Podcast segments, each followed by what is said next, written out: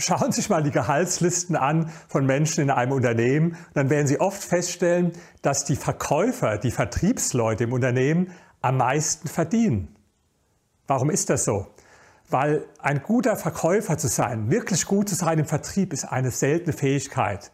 Sie brauchen so viele Dinge dafür. Erstmal, Sie müssen sympathisch sein. In China sagt man, wer nicht lachen kann, soll keinen Laden eröffnen. Dann, Sie müssen eine Frustrationstoleranz entwickeln.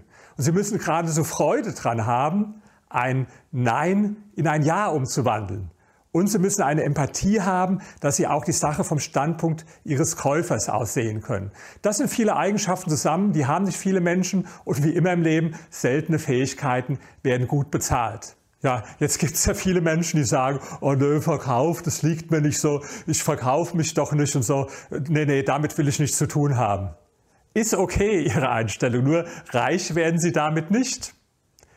In meiner Studie über die Psychologie der Superreichen, da habe ich die Reichen gefragt, wie wichtig war denn verkäuferische Fähigkeit, verkäuferisches Talent für sie? Und sieben von zehn haben gesagt, dass es sehr wichtig war. Und jeder Dritte hat sogar gesagt, 70 bis 100 Prozent meines Erfolges hat damit zusammengehangen, dass ich ein guter Verkäufer bin.